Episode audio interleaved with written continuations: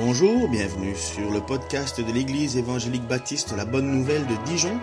Nous sommes situés au 5 rue du lycée à Dijon. Vous pouvez trouver des informations sur notre Église sur le site internet www.la-bonne-nouvelle.org.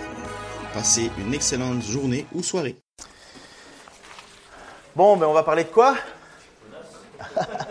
Jonas 4, c'est pas n'importe quoi. Euh, c'est la dernière, euh, c'est la dernière partie de, de l'étude sur Jonas. Euh, quatre chapitres, quatre études, c'est bien. On est bien avancé. Est-ce que vous vous souvenez un petit peu de l'histoire de, de Jonas? En gros, pas, pas seulement les gros, en gros. Non? Ok, alors je rappelle. Chapitre 1, chapitre 1, nous avons Dieu qui demande à Jonas de partir dans une ville, Ninive, pour aller proclamer son jugement, sa sentence, parce que Ninive a atteint la limite de la patience de Dieu. Si tu peux me mettre la première image, s'il te plaît. Debout, voilà ce que Dieu demande. Debout, pars pour Ninive, la grande ville, prononce des menaces contre elle, car j'en ai assez de voir la méchanceté de ses habitants. Euh, c'est une des réalités. Dieu est en colère contre les personnes qui n'obéissent pas à sa volonté. Ce n'est pas quelque chose qu'il faut se cacher. Ce n'est pas si, comme si Dieu était à chaque fois en train de se dire Oh là là. Non, Dieu est en colère. Il est fâché. Et il y a un moment, cette ville a atteint la limite de, la patience de Dieu. Voilà pourquoi Dieu demande lui-même à dire à Jonas Vas-y et va proclamer. Sauf que Jonas, il ne veut pas obéir. Il fait l'inverse. Il part dans une autre ville, il, veut prendre, il prend un bateau et sur ce bateau commence une tempête, enfin sur la mer commence une tempête, une tempête tellement violente que les marins pourtant habitués jettent tout par-dessus bord, invoquent les dieux et se disent il doit y avoir une puissance au-dessus qui fait que l'on vit euh, cette chose-là. Et euh, en tirant au sort, et Dieu dirigeant le sort, parce que le hasard avec Dieu n'existe pas, Dieu fait en sorte que Jonas soit démasqué. Jonas dit oui, je suis bien euh, la raison de tous vos soucis parce que je sers le Dieu éternel et ainsi de suite et ainsi de suite. Et euh, les, marins lui demandent mais qu'est-ce qu'il faut faire? Et lui il répond mais jetez-moi par-dessus bord plutôt que de se repentir. Hein, non, il dit allez hop faites-moi mourir. Vous allez voir c'est une constance chez Jonas. Faites-moi mourir. Il le jette par-dessus bord. La tempête se calme. Les marins sont tellement euh, étonnés de ce qui s'est passé eux qui ne croient pas en ce Dieu-là qui sont idolâtres, qui ne connaissent rien à toutes ces choses, ils se mettent à louer Dieu et à s'engager par des vœux. Ça, c'est le chapitre 2. Voilà ce qu'il dit. Le Seigneur, ah pardon, le chapitre 2, euh, Dieu intervient. Donc Jonas est en train de couler au fond de l'eau, il est en train de se noyer. Et à ce moment-là, voilà ce que le texte dit, le Seigneur envoya un grand poisson qui avala Jonas. Durant trois jours et trois nuits, Jonas demeura dans le ventre du poisson. De là, il adressa cette prière au Seigneur son Dieu. Quand j'étais dans la détresse, j'ai crié vers toi, Seigneur, et tu m'as répondu. Du gouffre de la mort, j'ai appelé au secours et tu m'as entendu. Et quand on regarde ça, on se dit, waouh, comme c'est beau, ce Jonas, euh, il fait une prière, euh, il a dû bien comprendre sa situation. Le problème, c'est que, en fait, on se rend compte que toute la prière de Jonas du chapitre 2, en fait, ce n'est que des récitations des psaumes. En soi, c'est pas mauvais, euh, c'est une bonne chose. Sauf que ça marche pas trop avec le personnage. C'est pas comme si d'un coup, malheureusement, c'est pas comme si d'un coup Jonas avait pris la, la, la, claque suffisante pour le ramener à la raison. Euh, apparemment, la noyade ne la mène pas dans une, dans une, dans une véritable repentance, et vous allez le voir pour lequel je dis cela. Mais il sort ce qu'il sait. Il connaît deux, trois petits versets, euh, qui sont plus que ça, mais, mais ce que je veux dire, il connaît ce qu'il a à dire, il sait ce qu'il faut dire. Euh, euh, comme euh, j'imagine beaucoup, euh, lorsqu'il y a quelque chose de super compliqué qui arrive dans leur vie, on se dit, tiens, je vais dépenser 10 cents, je vais lui amener un cierge. Eh ben, c'est un petit peu la même chose. J'ai l'impression que Jonas va, ressort un petit peu son, son laus, parce que ça marche pas avec son caractère. Vous allez voir que ce n'est pas quelque chose qui sort de son cœur, c'est quelque chose qui sort de, sa, de, son, de son intelligence, de ses connaissances, mais pas de son cœur. Vous allez voir pourquoi. Au chapitre 3, Jonas va enfin obéir à Dieu et va proclamer le message dans la ville. Une grande ville, on parle de 120 000 habitants et plus bien entendu, une grande ville et Jonas se limite à un message super simple. Dans 40 jours, Dieu va vous détruire. Et voilà, c'est tout ce qu'il dit. Vous voyez, euh, il manque un peu de compassion. Il ne faut pas oublier que le gars vient d'être sauvé de la mort. Hein. Et non, lui, il est, il est fâché, il est, il est bien. En fait, non, il n'est pas fâché. Il est bien content. Il est bien content d'aller annoncer à, à, ces, à le jugement de Dieu parce que Jonas n'aime pas les Ninivites. En fait, personne n'aime les Ninivites parce que euh, c'est une puissance, les Assyriens, une puissance qui, qui, qui, qui qui balayent tout sur son passage. Ils sont des champions de la guerre. Ils aiment, comme je vous ai dit, être. C'est des gens cruels. C'est des gens qui, qui, qui font pas de quartier. Et c'est d'ailleurs la raison pour laquelle Dieu envoie euh, Jonas avec ce message, comme je vous l'ai dit, chapitre 1. Vas-y, parce qu'ils ont atteint le niveau maximum de la méchanceté, je vais les détruire. Et donc Jonas fait ça, sauf que, surprise, tout le peuple, tout le peuple, des plus hauts dirigeants aux plus petites personnes et des plus petites personnes aux plus hauts dirigeants, jusqu'aux animaux, se mettent dans un état de, repentance. Ils, reconnaissent leurs fautes, ils reconnaissent qu'ils sont méchants, ils reconnaissent qu'ils ont dépassé le bout du bout, et comme je vous avais dit, on sait historiquement qu'il y a eu pas mal de choses. Il y a eu des famines, des tremblements de terre, une éclipse, toutes des choses qui ont certainement préparé ce peuple à se dire euh, apparemment on a on a froissé Dieu ou un Dieu parce qu'ils mélangeaient un petit peu euh, tous les dieux. Ils étaient idolâtres en plus. Euh, sachez que c'est quand même des gens qui sacrifient leurs enfants aussi à des dieux. Hein. ils, sont quand Dieu décide que c'est fini, c'est parce que je peux vous assurer que c'est fini. Et pourtant, donc Jonas applique ce message, mais l'effet est inverse. Le peuple se repent. Les gens sont complètement abattus, contraignants. Et voilà ce qu'il dit. Dieu vit comment les Ninivites réagissaient. Il constata qu'ils renonçaient à leurs mauvaises actions. Et Dieu revint sur sa décision et n'accomplit pas le malheur dont il les avait menacés. Vous savez, nous les parents, on est un petit peu bizarres. Euh, on dit aux enfants, si tu fais ça, attention, hein. Puis le gamin le, ou la gamine le fait quand même, et il n'y a pas de attention, il n'y a rien. Euh, finalement, euh, la, punition tombe à l'eau. vous savez, y a, je te l'ai déjà dit une fois, hein. Il n'y a personne qui s'appelle Kevin ici? Non? Il n'y a pas un enfant qui s'appelle Kevin? Donc on va utiliser Kevin. Kevin, je t'ai dit que tu peux pas. Kevin, attention, je vais être fâché. Kevin, je t'avais dit de pas le faire. Tu vois, hein, Kevin? C'est pas gentil, Kevin. Il n'y a jamais de sanction. Croyez que quand Dieu dit qu'il va intervenir, est-ce qu'il ne va pas le faire? Si Dieu dit qu'il va y avoir une sanction, est-ce que vous pensez que Dieu est un peu comme nous à, faire semblant? Non, si Dieu dit qu'il va y avoir une sanction, c'est qu'il va y avoir une sanction. Pour rappel, la ville de Sodome et Gomorre, deux villes qui ont été anéanties parce qu'ils avaient eux aussi atteint la limite, ils avaient atteint la patience, ils avaient été au bout du bout, à la différence entre Ninive, qui est tout aussi infecte et qui mérite tout aussi le jugement, c'est qu'ils se sont repentis. C'est qu'ils ont reconnu le mal. Et à la différence de Sodome qui a été détruite et qui est encore un exemple de la preuve de la colère de Dieu, Ninive, elle est épargnée parce que Dieu a vu la repentance. Est-ce que vous pensez que c'est une fausse repentance? Est-ce que vous pensez que les Ninivites auraient pu faire semblant en disant, bon, on va aller tous faire semblant, on va tous arrêter de manger, on va tous s'habiller mal, on va se mettre les cheveux du sable dedans. Comme ça, le Dieu en haut, il va voir que on, l'aura bien nu et comme ça, on l'aura. Vous pensez qu'on peut tromper Dieu ou est-ce que Dieu voit vraiment un cœur, un cœur qui est contrit, un cœur qui est abattu, un cœur qui dit, waouh, là j'ai été trop loin. Mais ça, Dieu le voit. Et c'est ça le plus important.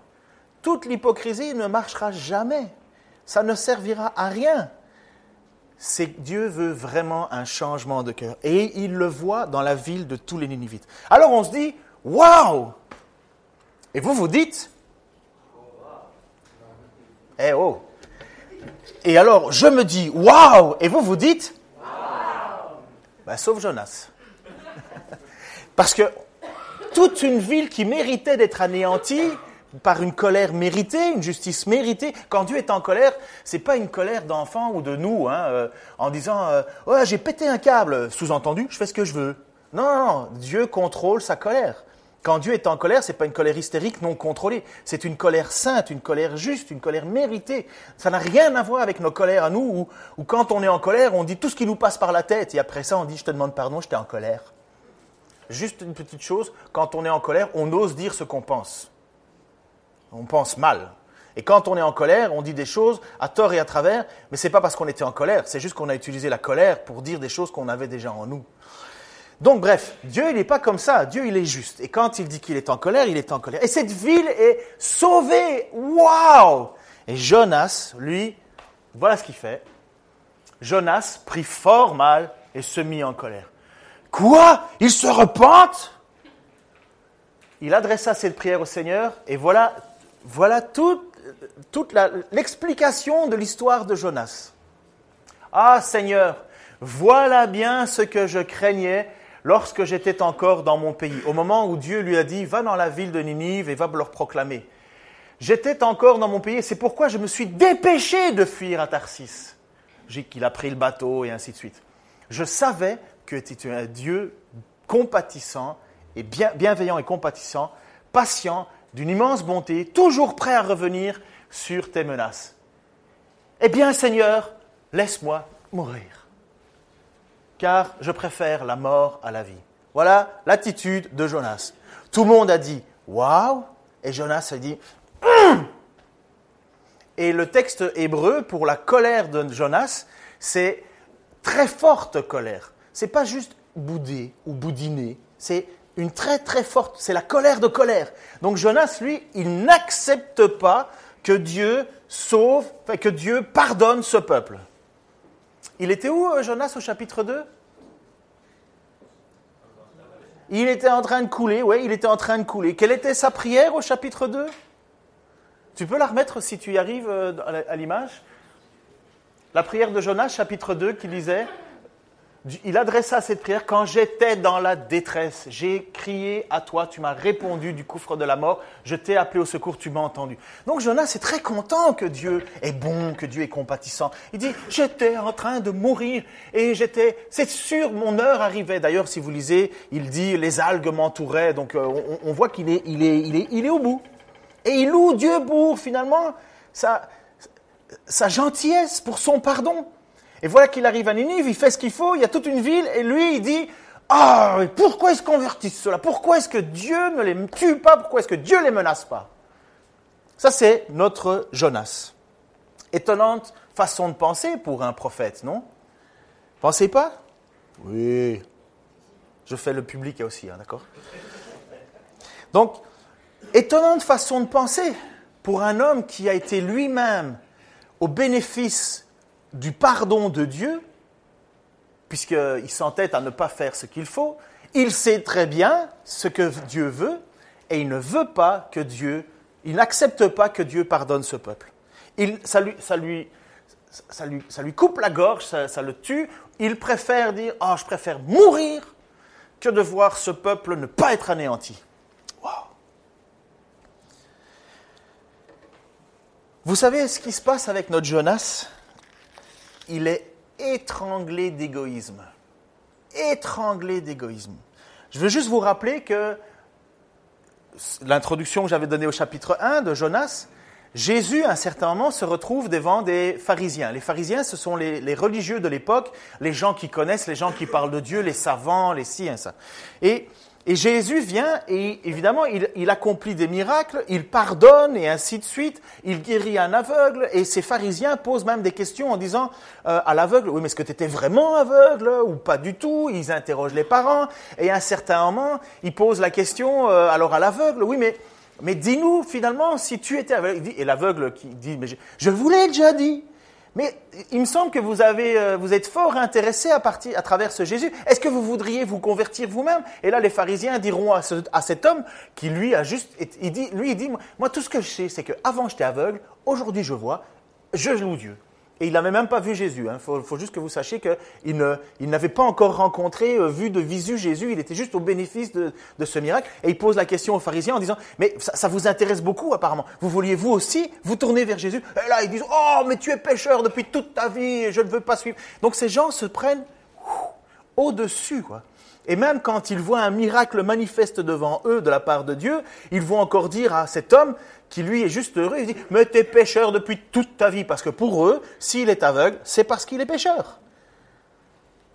Et ça, c'est la mentalité dans laquelle Jésus se retrouve devant ces pharisiens, lui qui guérit, et ces pharisiens ne veulent pas permettre à Jésus d'accomplir, de montrer qu'il est le Dieu qui pardonne. Et c'est pour ça qu'à un certain moment, les pharisiens vont poser la question alors à Jésus en disant, mais, mais fais-nous encore un petit miracle pour être sûr que tu es la bonne personne. Et Jésus leur dit, vous n'aurez pas d'autre miracle que celui de Jonas. À la fois, il annonçait sa mort et sa résurrection. Jésus est mort trois jours, il est ressuscité. Et en même temps, il était en train d'accuser les pharisiens en disant, mais vous êtes exactement comme Jonas. Vous êtes exactement comme lui.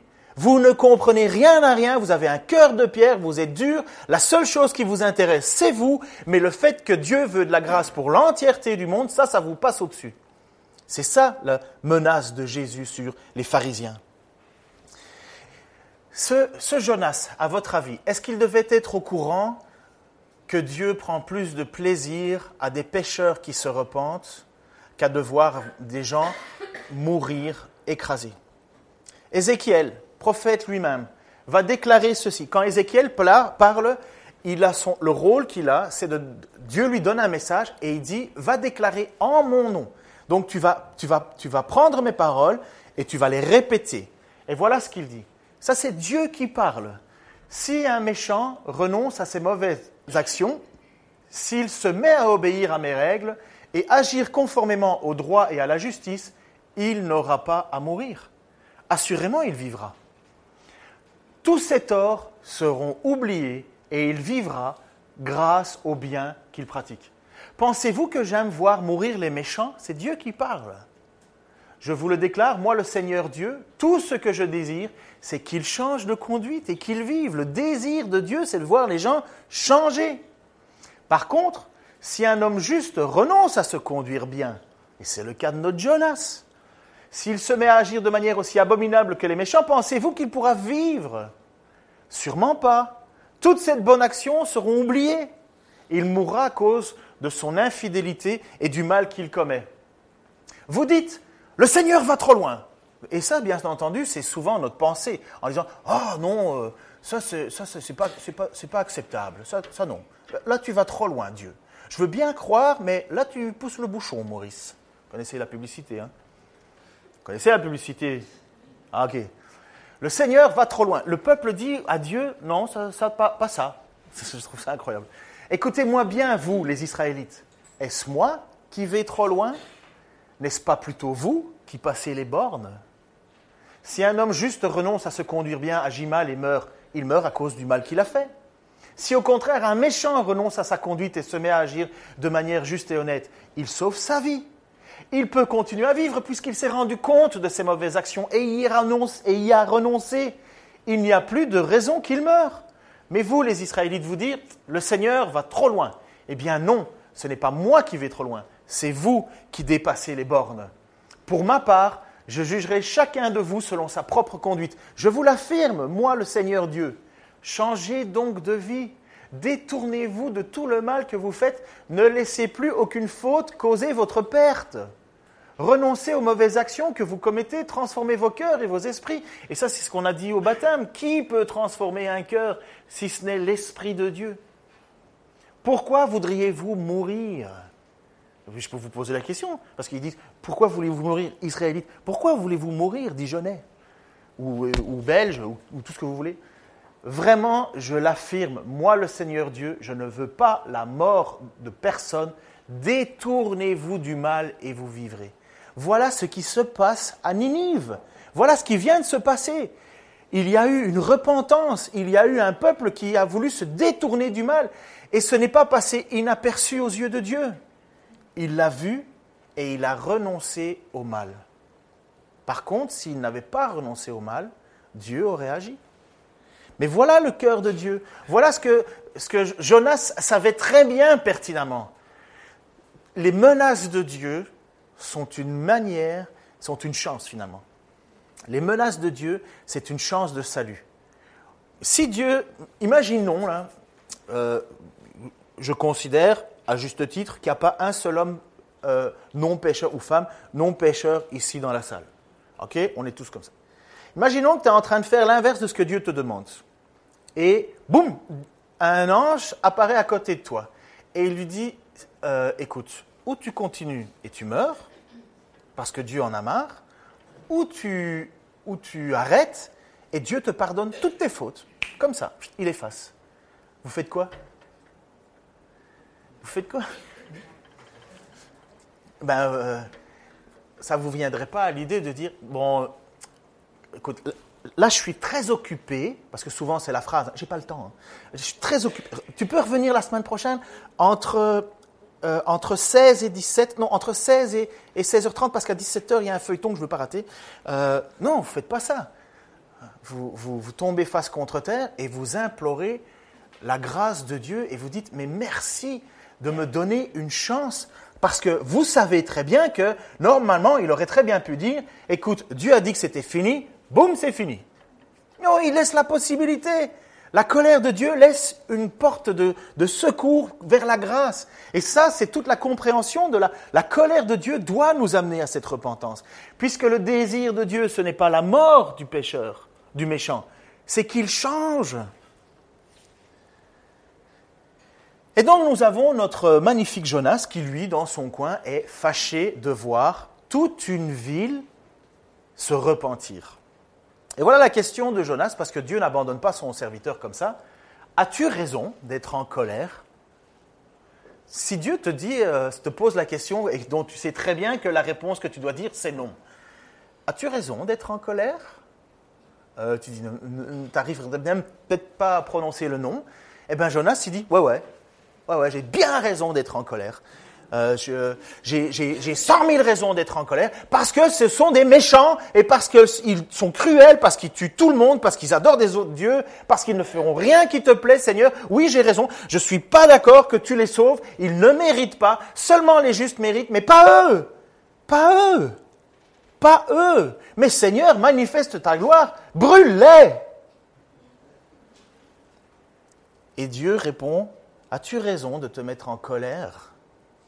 Alors Dieu n'abandonne pas, évidemment. Et donc l'histoire nous montre que Jonas, il, est, têtu, hein, notre Jonas. Il monte sur une montagne un peu en hauteur et il s'assit, il se construit une cabane. Voici ce qu'il dit. Jonas sortit de la ville, s'arrêta à l'est de Ninive et il se fit une cabane à l'abri de laquelle il s'assit. Il attendait de voir ce qui allait se passer dans la ville. Il attend de voir ce qui se passe. Donc il y, a, il y a, un bouleversement, il y a la ville qui, entière qui, qui, qui, demande pardon, qui se repent en disant c'est vrai, nous avons été trop loin, nous avons mal fait. Euh, ils, prennent le, sac et la cendre, c'est une expression pour dire euh, ils, s'habillent mal, ils se, ils se jettent de la cendre dessus pour... Euh, enfin, c'est l'inverse du maquillage et du, du parfum. Quoi. Vous voyez, c'est l'idée de on va vraiment être... on va la jouer profil bas. Eh ben, lui, il est là, Jonas, et il dit il y a peut-être encore une chance d'une bonne exécution. Alors il s'assit et il se met en haut et il attend. Il construit sa cabane. Plutôt que de rentrer, il veut voir ce qui se passe. Il attend de voir ce qui se passe. Et Seigneur, tu as intérêt à les zigouiller parce que j'ai pas fait ce chemin-là pour rien. Et voilà que Dieu va parler à ce serviteur d'un cœur à cœur. L'Éternel fit pousser un ricin. Alors un ricin, c'est euh, une espèce de plante avec des grandes feuilles. L'Éternel fit pousser un ricin qui s'éleva plus haut que Jonas et lui donna de l'ombre sur la tête, afin de le détourner de sa mauvaise humeur. Comme c'est beau. Dieu veut détourner Jonas de sa mauvaise humeur. Est-ce que ce n'est pas magnifique?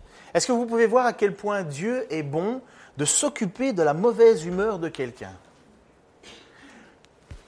En tant que mari expérimenté,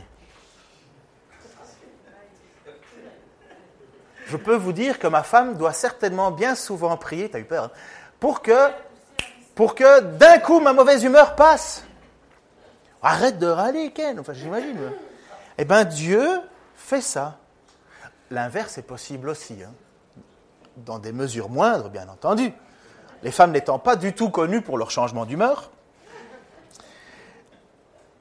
Eh bien, Dieu se soucie de la mauvaise humeur de cet homme. Il veut lui faire comprendre quelque chose. Et il fait pousser un ricin au-dessus de la tête. Un ricin, c'est une plante qui est connue pour pouvoir, pousser de 30 cm par jour. C'est une plante euh, qui, ça, grandit très vite. Euh, et, et, et, là, bon, évidemment, il y a un miracle qui se fait, hein, dans le sens où Dieu veut, veut montrer que c'est un Dieu bon. Malgré ta, malgré ta mauvaise humeur, Jonas, je vais te donner de la joie. Et vous savez quoi? Ça marche. Jonas éprouva une grande joie à cause du ricin. Dieu sait nous donner de la joie. Notez cela quand même. Dieu, sait comment faire pour nous rendre joyeux. Dieu sait comment faire pour nous rendre joyeux. Et nous savons faire, et nous savons comment faire pour le rendre fâché. Nous, nous avons, mais Dieu sait comment faire pour rendre un homme heureux. Et Dieu fait ça pourquoi? Parce qu'il veut faire comprendre à Jonas que Dieu est bon. Jonas ne méritait pas d'être sauvé des eaux. Le poisson, il n'est pas arrivé par hasard. Hein. Le, poisson a été envoyé. Le ricin a été, euh, euh, euh, le pousse parce que Dieu l'a voulu. Jonas va dans la ville de Ninive parce que Dieu l'envoie. Dieu est au contrôle de toute cette situation. Et donc là, notre Jonas, mon Dieu même, et il attend toujours de voir ce qui se passe euh, dans la, ville en bas. Hein. Mais il est une grande joie. Oh Seigneur, qu'est-ce que tu es bon. Merci d'avoir fait pousser ce risque. Parce que tu vois, la chaleur, je ne supporte pas. Ça me tape sur le système, je, je transpire, je sens mauvais. Non, merci Seigneur, Dieu Tout-Puissant, merci. Oui, mais vous croyez que l'objectif de Dieu, c'est le petit plaisir de notre Jonas? Est-ce que vous croyez que le but de Dieu, c'est mon plaisir personnel? Mon épanouissement, mon ombre quand il fait chaud, ma chaleur quand il fait froid. Ça, c'est les conséquences de la grâce. Les conséquences de la grâce. Vous voulez avoir la paix intérieure? Obéissez à Dieu. Le prix d'une bonne conscience? Mais n'imaginons pas que Dieu bénisse celui qui va une fois à gauche, une fois à droite. L'épître de Jacques est clair.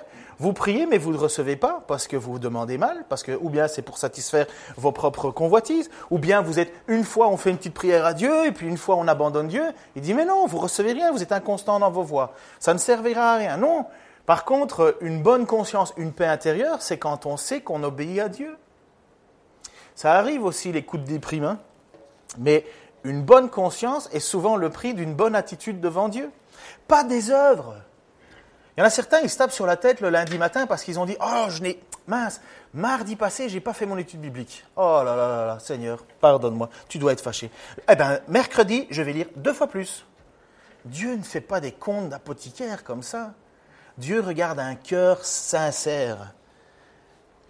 Mais donc, nous avons notre Jonas qui est là, et comme le but de Dieu, ce n'est pas de s'occuper du petit confort personnel de notre Jonas, mais de faire comprendre à Jonas qui est Dieu, le lendemain, au lever du jour, Dieu fit venir, de la même manière qu'il fit venir la baleine, de la même manière qu'il fit envoyer Jonas, de la même manière qu'il fit venir le ricin, maintenant Dieu fait venir un petit ver qui rongea le ricin de sorte que le ricin se dessécha. Et lorsque le soleil se mit à briller, Dieu fit venir, de nouveau, Dieu est au contrôle de tout ça, Dieu fit venir un vent brûlant, on appelle ça le sirocco. Je ne sais pas si vous connaissez le sirocco, c'est un vent qui vient du désert et ça assèche tout, ça assèche tout. Euh, vous avez, vous avez une belle petite pelouse que vous avez passé toute la journée à arroser, le sirocco souffle, le soir vous pouvez dire adieu ma pelouse. Attendez, j'ai pas fini, il n'y a pas pelouse là-dedans. Et lorsque le soleil et lorsque le sommeil se mit à briser, à briller, pardon, Dieu fit venir de l'est un vent brûlant et le soleil tapa sur la tête de Jonas.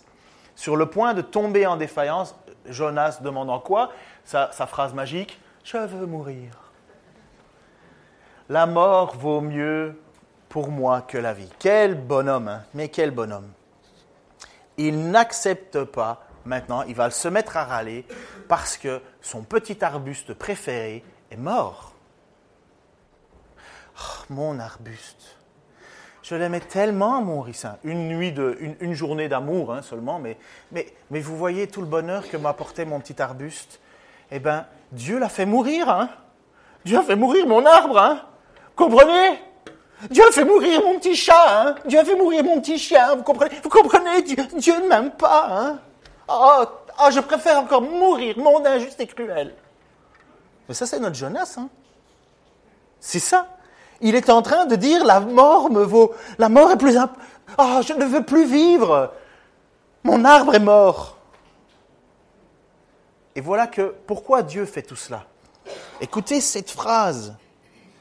Alors l'Éternel lui dit, tu t'apitoies, même si je fais un petit peu théâtral, c'est biblique, il s'apitoie sur son ricin. Tu t'apitoies sur ce ricin qui ne t'a coûté aucune peine, que tu n'as pas fait pousser, il l'a même pas arrosé, et qui est sorti de terre en l'espace d'une nuit et a péri la nuit suivante.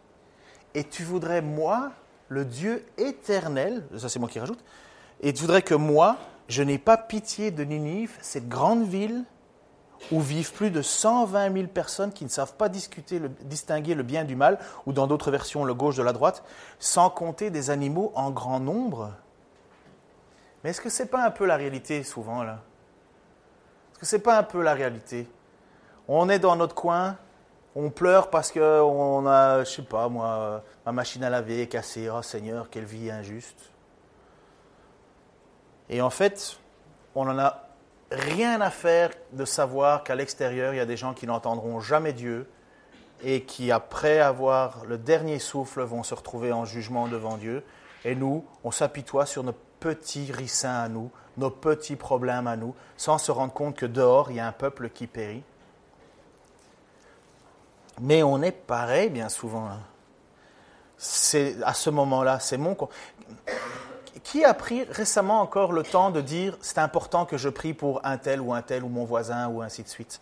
Est-ce qu'on a cette idée de dire que le plus important, ce n'est pas mon confort et mon petit chez moi et mon cocon, mais, mais, mais que Dieu a quelque chose de plus important que mon ricin, que Dieu a plus important et qu'il a, il a un cœur pour toute une ville et, et que c'est sa volonté puisqu'il le dit lui-même, il le dit Dieu. Est-ce que tu ne crois pas que moi, je voudrais que je ne pourrais pas avoir pitié de Dijonais, que je ne pourrais pas avoir pitié des, gens de France, pitié des gens du monde. Tu ne penses pas que c'est plus important pour moi que tous ces gens-là se, tournent vers moi et me demandent pardon?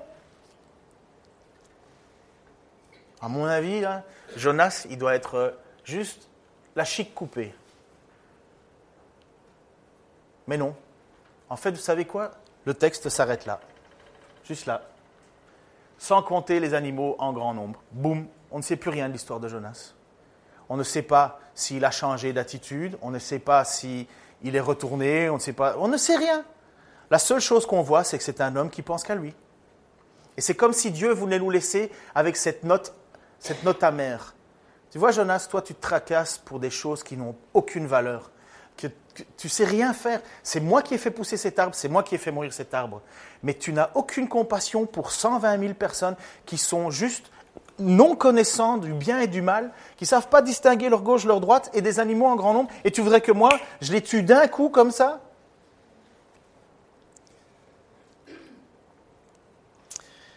Toute cette histoire nous ramène à une situation, comme je vous l'avais dit, de Jésus avec les pharisiens.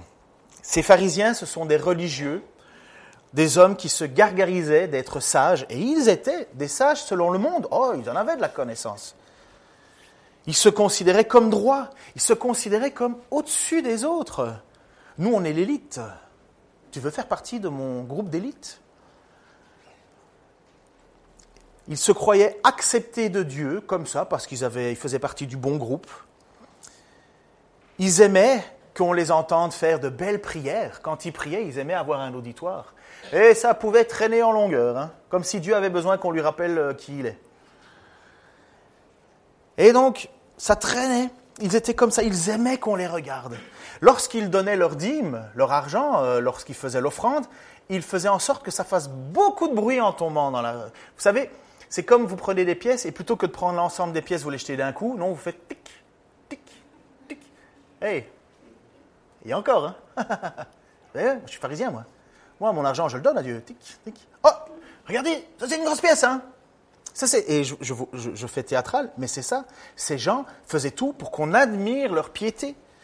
Lorsqu'ils jeûnaient, ah, ils étaient là, ils, étaient en train de mourir, hein, vous comprenez? Je, meurs, je, meurs pour Dieu parce que j'aime Dieu. Moi, vous, vous, voyez, je jeûne, hein, je jeûne. Hein. Vous l'avez pas vu? Tu l'as dit à ta belle-sœur. Dis-lui, hein, je jeûne, moi. Et ça, c'était des gens qui vivaient comme ça, dans une espèce de, de fausse piété, une piété pour essayer d'avoir l'approbation des hommes. Et Jésus va leur dire, vous voulez l'approbation des hommes? C'est bien, c'est tout ce que vous avez, mais vous n'avez absolument pas l'approbation de Dieu. Et voilà que Jésus va leur parler avec une parabole. Il va leur parler avec une parabole qui, justement pour faire comprendre aux gens que on ne manipule pas Dieu. Une fausse repentance n'aurait servi à rien pour Ninive, il serait mort. S'ils n'avaient pas considéré qu'ils étaient pécheurs et qu'ils devaient changer. Pas plus qu'une fausse piété en disant Ouais, moi je suis sauvé, hein. je suis sur la liste. Écoutez cette parole de Jésus. Il raconta aussi une parabole pour ceux qui étaient convaincus d'être justes, comme notre Jonas, et méprisaient les autres. Deux hommes montèrent au temple pour prier, un pharisien et un collecteur d'impôts. Alors un collecteur d'impôts à l'époque, c'était un voleur légal. Ils avaient, ils le mandat de récolter une somme par euh, les Romains mais en même temps, euh, ils étaient libres de demander ce qu'ils voulaient. Donc ils devaient rendre, par exemple, 5 euros à Rome, et eh bien ils en prenaient 10. Et, et c'était légal, et tu avais intérêt à payer, parce que sinon, tu avais les légions romaines, enfin les, gardes romains qui venaient pour euh, te tuer. Donc, et en plus, ils faisaient partie du peuple. Donc c'est des collabos. Donc vous avez, celui qui semble être le, le, gars parfait, le gars qui on donne le bon Dieu sans confession, et vous avez l'autre qui est vraiment et manifestement une mauvaise personne. Le pharisien debout, donc au temple, faisait intérieurement cette prière. Ô oh Dieu, je te remercie de ne pas être avare, malhonnête, adultère comme les autres hommes, et en particulier comme ce type là-bas, le collecteur d'impôts. Moi, je jeûne deux jours par semaine et je donne 10% de tous mes revenus. Le collecteur d'impôts se tenait dans un coin retiré il n'osait même pas lever les yeux au ciel. Et il se frappait la poitrine et murmurait Ô oh Dieu, aie pitié du pécheur que je suis. Ô oh Dieu, aie pitié du pécheur, pécheur que je suis. Et voilà Jésus, Fils de Dieu, venu sur terre pour nous dire qui est Dieu. Je vous l'assure, dit-il, c'est ce dernier et non pas l'autre qui est rentré chez lui déclaré juste par Dieu. Car celui qui sera s'élèvera sera abaissé, et celui qui s'abaissera sera élevé. Voilà, à mon avis, toute l'explication de Jonas se résume dans cette parabole. Celui qui s'élèvera sera abaissé, celui qui s'abaissera sera relevé. Aucune, aucune, euh, aucun salut sans repentance. Ne pas demander pardon à Dieu, ça ne vous assurera jamais le pardon de Dieu. Mais si vous vous abaissez, si vous dites je, je suis pécheur, je te demande pardon, on peut être sûr de la grâce que Dieu veut donner. Ça a toujours été comme ça. Jonas, en fait, le savait, mais il ne voulait pas que ça le fasse. Oh, je savais que tu es un Dieu compatissant. Je savais que tu, que tu es prêt à pardonner. Et oui, Ézéchiel l'a dit, ce que je ne veux, ce n'est pas la mort du pécheur, mais c'est qu'il se repente. Alors Seigneur, je te prie encore ce matin pour, pour cette parole que tu nous donnes et qui est l'essence même de ton cœur. Oui Seigneur, tu es un Dieu terrible, redoutable. Tu es un Dieu qui, ne, qui voit exactement tout ce que l'on fait. Il n'y a rien qui t'échappe. Et Seigneur, tu nous dis dans ta parole que si nous nous abaissons devant toi, comme ce collecteur d'impôts, si nous nous abaissons, tu nous élèveras. Mais si nous nous croyons, Seigneur, élevés, tu nous abaisseras. Seigneur, je, vois là que la seule chose qui te plaît, c'est un cœur humble. Je te prie justement pour que tu renouvelles en nous ce cœur humble. Seigneur, on est bien occupé dans beaucoup de choses et, bien beaucoup d'entre nous t'aimons, t'aimons d'un cœur sincère, mais parfois nous perdons l'objectif. Nous ne voyons plus, Seigneur, que tu es ce Dieu qui veut faire grâce. Seigneur, fais grâce encore et encore, Seigneur, et que l'on puisse voir autour de nous des gens qui reviennent à toi avec un cœur assuré de ton pardon. Personne ne le mérite, Seigneur. Personne n'est au. Personne ne peut dire j'ai le droit, mais on peut juste dire merci, Seigneur. Et nous allons encore te chanter pour te remercier. Nous allons encore te célébrer pour te remercier. Je te prie que durant la semaine, nous puissions revenir à tes paroles, Seigneur, et qu'ils nous font comprendre que sans ta grâce, sans le sacrifice de Jésus à la croix pour nous, pour nous prouver que tu veux nous sauver, Seigneur, nous n'avons pas d'espoir. Seulement si nous nous repentons, Seigneur. Et merci parce que tu es prêt à nous entendre, à nous écouter, et tu es prêt à changer notre vie pour cela. Dans le nom de Jésus-Christ. Amen. J'invite le groupe de louanges